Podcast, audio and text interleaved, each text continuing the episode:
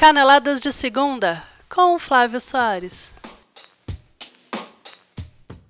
Três equipes brasileiras jogaram ontem pela Libertadores. Apenas uma seguirá em frente. Hoje, mais três entram em campo e uma, com certeza, se despedirá da competição. Pela Sul-Americana, o Flamengo goleou o Palestino, de novo. Segue adiante no torneio e conquistou alguma paz enquanto espera a chegada de um novo técnico. Eu sou Flávio Soares e essas são as minhas caneladas para o ganhador.com.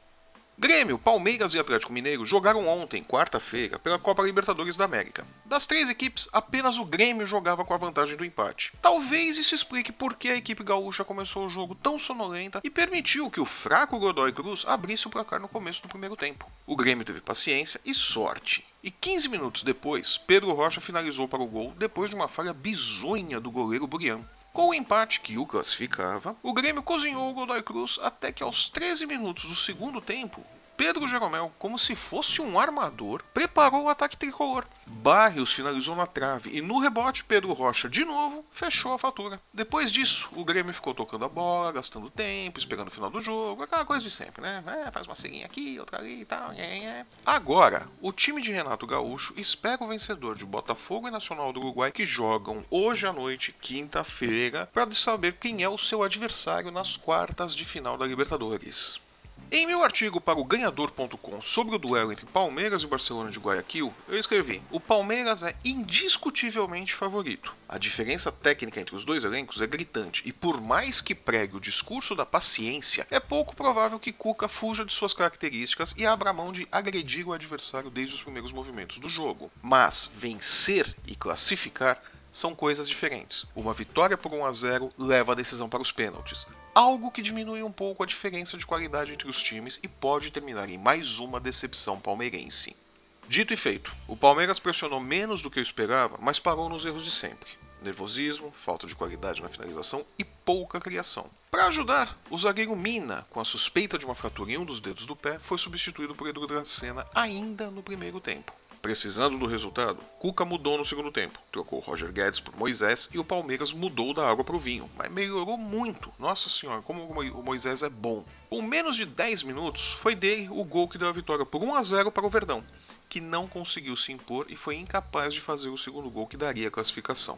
Na disputa por pênaltis, o Barcelona errou menos e venceu por 5 a 4. Simples assim. Não teve nenhum truque, não tem nenhum segredo, não dá para culpar quem perdeu pênalti, nada disso. Elas erraram menos, levaram. O resultado é péssimo pro Palmeiras, que agora tem que juntar os cacos, fazer as contas de tudo que foi gasto com o elenco e ver o que é possível fazer ainda no Brasileirão. E acho pouco provável que tirar uma diferença de 15 pontos para o líder possa ser classificado como possível é G4 e olhe lá. Com direito à crise no Parque Antártico, é uma lavação de roupa suja que já deve ter começado ontem à noite mesmo, né? E mais um detalhe: Moisés, que voltou de contusão de uma cirurgia no joelho esquerdo, voltou a sentir ontem no final do jogo e cobrou o pênalti dele no sacrifício, converteu. No final do jogo ele já não corria mais em campo e vai ter que passar por uma nova avaliação. Talvez o Palmeiras tenha acelerado a volta do Moisés e tenha piorado o quadro dele. Ainda falta uma avaliação médica, pode ser só um susto, pode ser só um desconforto, mas pode ser que o quadro do Moisés tenha se complicado de novo. Dudu também saiu do jogo no final do,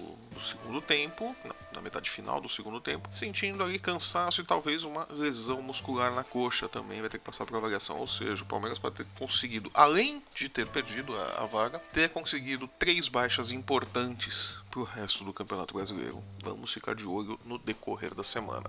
E o Atlético Mineiro, apesar de toda a pressão, foi incapaz de fazer o gol salvador que levaria a disputa com Jorge Wilstermann, da Bolívia, para os pênaltis. A pressão atleticana durante os 90 minutos restou em nada, e ao Galo resta, assim como ao Palmeiras, juntar os cacos e ver o que é possível fazer no Brasileirão. Tito, pelo que mostrou no primeiro turno e pela pontuação, de jeito nenhum. G6 é possível, mas vai ter que jogar tudo que não jogou no primeiro turno do Brasileirão.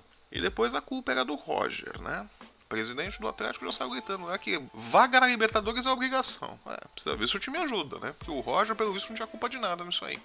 E hoje, mais três brasileiros se enfrentam pela Libertadores. Santos e Atlético Paranaense. O primeiro jogo foi 3 a 2 para o Santos e o vencedor vai encarar o Barcelona de Guayaquil na próxima fase. E o Botafogo contra o Nacional do Uruguai. O primeiro jogo ficou em 1 a 0 para o Botafogo e o vencedor encara o Grêmio nas quartas de final. O Botafogo joga pelo empate, assim como o Santos também. E pela Sul-Americana, o Flamengo, agora sob o comando provisório de Jaime de Almeida, não deu chances para o azar e goleou o Palestino por 5 a 0 na Ilha do Urubu. No placar agregado, o duelo ficou em 10 a 2 baita resultado. O resultado coloca o Mengão para enfrentar a Chapecoense na próxima fase e dá algum sossego para o time que espera a chegada do novo treinador, que pode ser o colombiano Reinaldo Rueda. Não tem nada certo ainda nesse sentido, mas pode ser que o Reinaldo Rueda esteja chegando ao Flamengo.